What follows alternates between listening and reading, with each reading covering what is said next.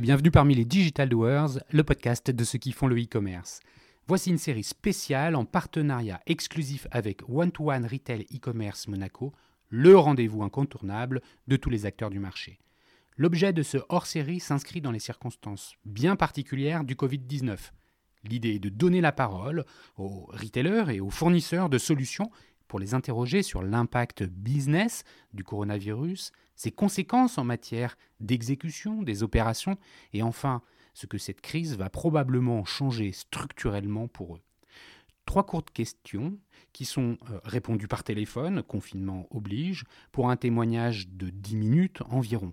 Donc veuillez excuser la moins bonne qualité sonore de cette interview. Bonne écoute à tous, toujours sans coupure.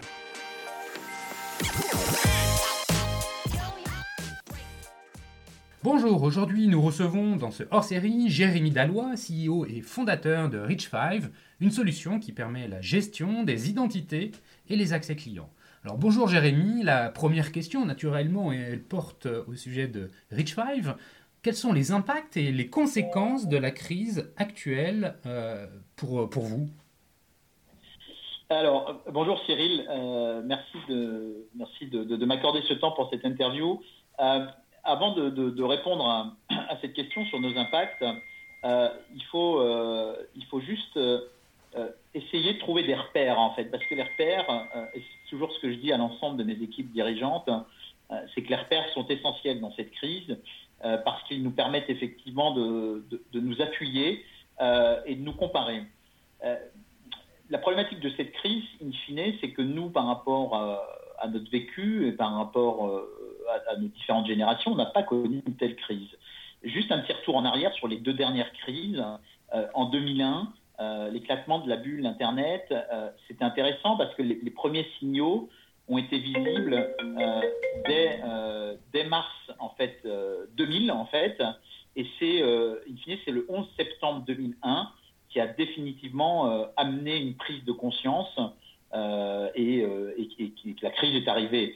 une crise qui, qui pour autant n'a pas complètement bloqué l'économie. quand je dis bloquer l'économie, c'est confiner des populations. Ça, c'est extrêmement historique, hein. en tout cas dans, dans, notre vécu à nous, dans mon vécu d'entrepreneur. la deuxième crise, donc, c'est celle des subprimes en 2008. Euh, idem, hein, le, premier, euh, le, premier euh, j'ai envie de dire, le, premier élément de cette crise, c'était la faillite de Lehman Brothers en septembre 2008, qui, qui, alors qu'il y avait déjà des, mauvais signaux sur le marché depuis un an, et qui a ensuite amené un effet, un effet domino sur, sur la crise. donc il faut prendre des repères par rapport à ceci sur le temps de redémarrage d'une crise. actuellement, le confinement contribue à changer d'état d'esprit radicalement. Euh, mais je pense qu'on n'est qu'au début de la crise, euh, puisqu'on arrive sur des, fonds de problèmes structurels, en fait, visibles depuis longtemps. Hein. Je, pense qu'on peut citer la quasi-faillite de WeWork, hein. Euh, ça a été peu. Alors attends, avant qu'on revienne sur des sujets plus macro qui, sont, qui, sont passionnants, et en fait, tu as raison de préciser que c'est toujours bon de regarder ce qui s'est passé avant, de comprendre un peu les, les, ressorts et puis comment on a rebondi. Mais pour Rich 5, c'est quoi l'impact? En fait, l'impact, alors, euh, l'impact, euh, juste là-dessus, je, prends mes repères avec mes équipes et je me dis qu'est-ce qui a changé, comment les entreprises se sont adaptées à, ces périodes précises, euh, quelles ont été leurs actions, qu'est-ce qu'elles ont mis en place? Et comment elles l'ont subi? Nous, l'impact, il est, il, est, assez fort parce qu'on est, on est quelque part coupé de nos clients. Et ça, c'est ce qui n'était pas arrivé hein, à l'époque des crises précédentes. On n'était pas autant coupé de nos clients. Nos clients qui sont soit en confinement ou en chômage partiel, une majorité de, nos clients euh, est en chômage partiel, donc non contactable. Donc c'est-à-dire qu'on a une, perte de contactabilité assez importante avec nos clients, ce qui est un vrai problème pour continuer les relations, pour continuer la communication. Après, il y a des clients avec lesquels on continue à avancer, mais globalement, ce qu'on voit sur certains clients, c'est que les projets sont à l'arrêt. Euh, à l'arrêt parce que, en fait, on n'a pas de sortie de crise réelle. C'est-à-dire que on, se pose encore la question. Hein, hier, euh, le, président de la République a annoncé effectivement un déconfinement progressif à partir du 11 mai, ce qui reste un objectif et je, ne crois même pas une complète certitude, je l'espère en tout cas, parce qu'il faut qu'on sorte absolument de cette crise rapidement. Euh, mais elle fait du mal, euh, elle fait du mal, même si nous, nous sommes un acteur technologique dans le digital, où le digital aujourd'hui est la seule chose qui continue à avancer, en fait, le seul business qui avance, et encore, euh, le digital, je pense que tu as des entreprises, la majorité des entreprises ont coupé tout leur budget publicitaire de SEO, SOA, etc. je te confirme, je te confirme ça, c'est bien ce qu'on entend dire euh, à droite à gauche. Donc vous, vous dites hein, globalement, il y a, y, a, y a, une difficulté à maintenir en fait la relation client, même si les euh, sujets sont postponés. Finalement, la volonté de maintenir le contact, même si c'est pas un contact commercial, mais un contact finalement peut-être humain ou, à réinventer, il est difficile du fait de l'indisponibilité de vos, de, des personnes.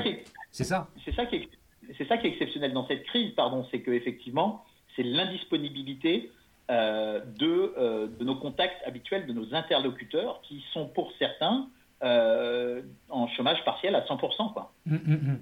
Et alors justement, tu parles de tes clients, je comprends bien l'impact, donc pour vous, bah, un peu, vous êtes finalement un peu menotté, ne pouvant qu'attendre, même si vous essayez de vous préparer au mieux en comprenant, les, en analysant la, situation, en essayant d'anticiper. Côté marché, justement, comment finalement euh, tes clients réagissent. Tu as commencé à y répondre un petit peu hein, en étant attentiste ou en reportant. Mais finalement, tu peux nous repréciser euh, ta proposition de valeur et puis euh, comment vous l'avez adaptée.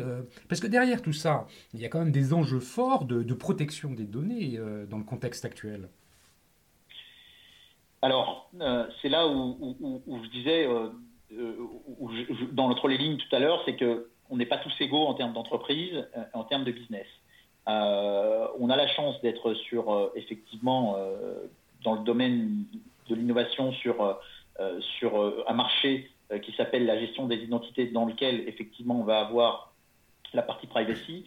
La gestion, la gestion des identités, c'est extrêmement clé, puisqu'aujourd'hui, les magasins sont fermés. En, tout cas, la plupart des magasins sont fermés, sauf la GSA mhm. qui, est restée ouverte pour les besoins, les besoins primaires, hein, la nécessité, mhm. les besoins de nécessité.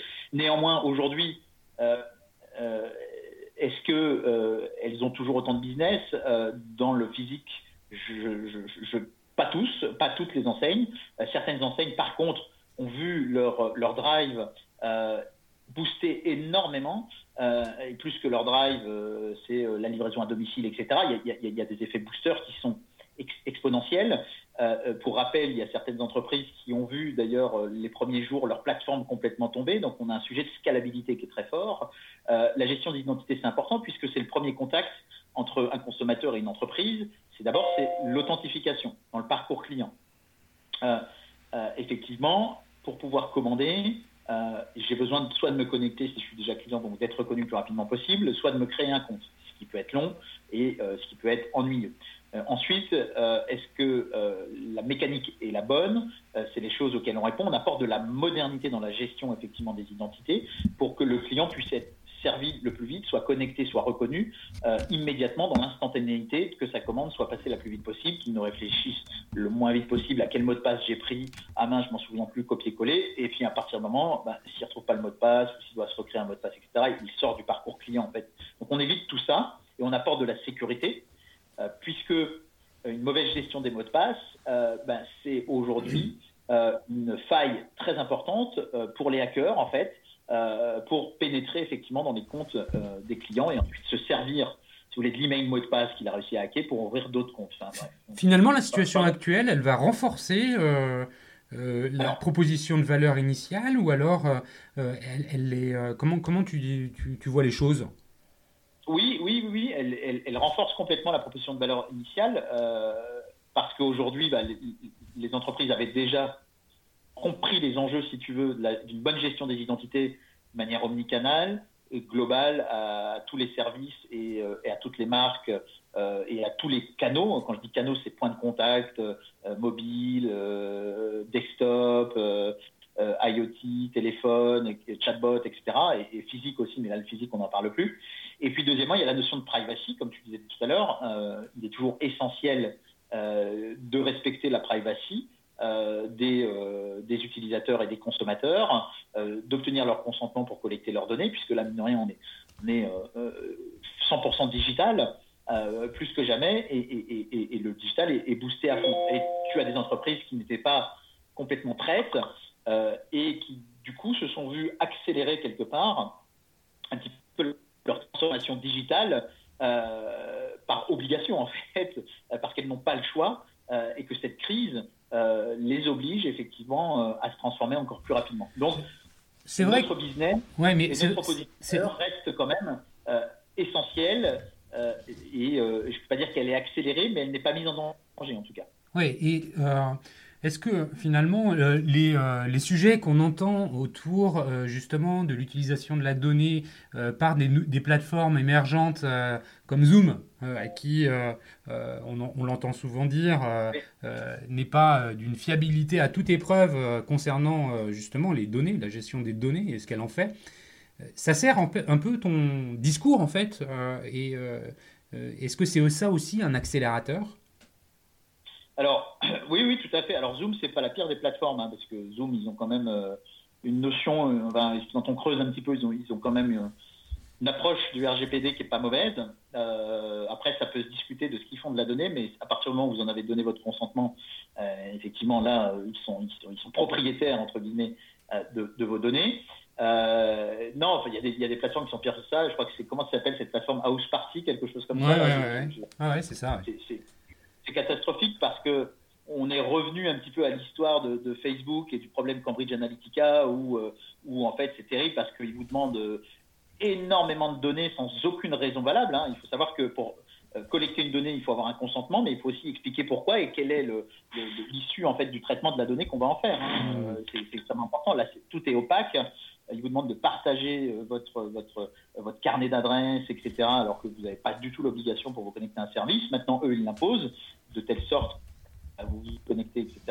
Et ils partagent tous vos contacts et on est dans, un, dans, quelque chose à la Analytica où après il y a des, des masses d'entreprises euh, dans l'écosystème qui naviguent autour de, de, cette solution et qui ont accès aux API, qui ont accès à la donnée. La donnée n'est pas bien protégée non plus. On l'a vu, Google a complètement euh, imposé aux employés de débrancher, enfin à déconnecter de toute façon de tous les postes employés euh, Zoom parce qu'il y a une faille de sécurité dans Zoom. Hmm. Alors Zoom, une entreprise cotée en bourse, qui existe depuis de nombreuses années, euh, on peut se poser de sérieuses questions sur House Party. Moi, je, je, me poserais de grosses questions. de toute façon, je ne l'utilise pas et je n'utiliserai pas euh, ce type de solution. Après, Zoom est, très discutable. Une question de sécurité. Euh, de sécurité Mais alors, Jérémy, pour, pour revenir plus, plus, plus proche de, de nous, finalement, tu dis que tes clients, ou du moins l'écosystème dans lequel nous naviguons, pris conscience, peut-être encore plus conscience du, euh, de, de, de, l'accès, euh, de, de, la gestion des identités des accès clients, pour reprendre la terminologie exacte.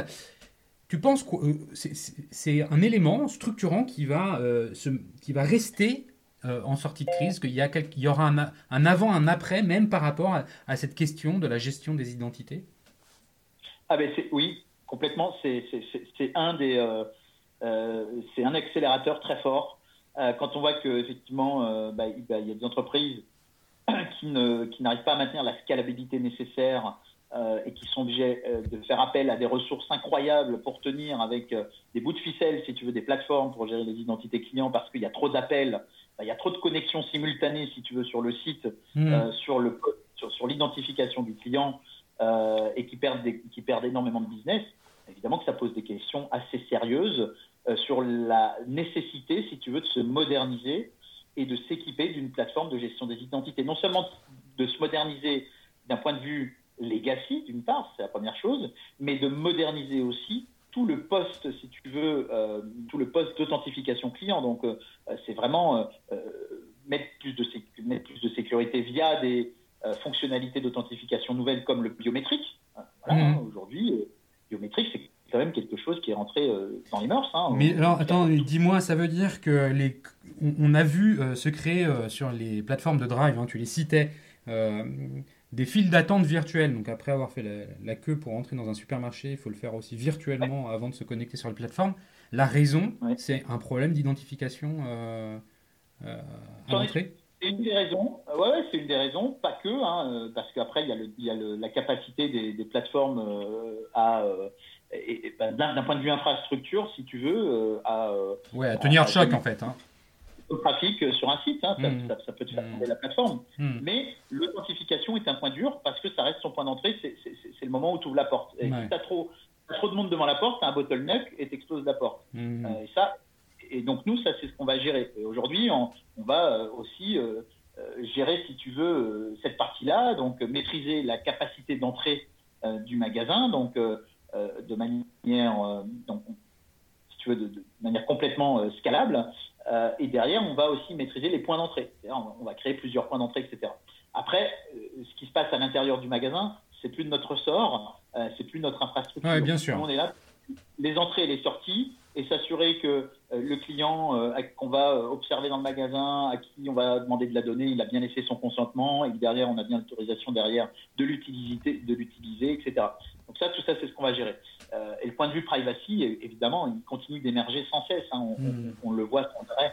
La privacy, la sécurité de l'identité client sont des points, des points extrêmement durs et qui euh, qui servent, si tu veux, notre discours euh, qu'on tient depuis quelques années euh, et notre vision, surtout plus que notre discours, c'est notre vision, si tu veux, aujourd'hui de l'expérience client qui doit, un, être modernisée et deux, sécurisée. Mmh. Bah écoute, en tout cas, Jérémy, merci beaucoup pour, pour ce, ce, témoignage, cet échange, de nous avoir donné ton point de vue sur le secteur bien particulier de l'identité et puis de la gestion de la gestion euh, client, de l'identité en ligne. Euh, merci, euh, merci encore. Merci à vous tous qui écoutez les Digital Doers dans cette période de confinement. Et puis, bien sûr, merci à Comexposium, organisateur de l'événement One-to-One Retail Commerce de Monaco, d'avoir permis à mes invités, et aujourd'hui à Jérémy Dallois, de prendre la parole et partager leur témoignage avec nous. Enfin, si vous voulez me laisser un message, m'envoyer un commentaire, vous pouvez le faire sur le site lesdigitaldoers.com. Merci et à bientôt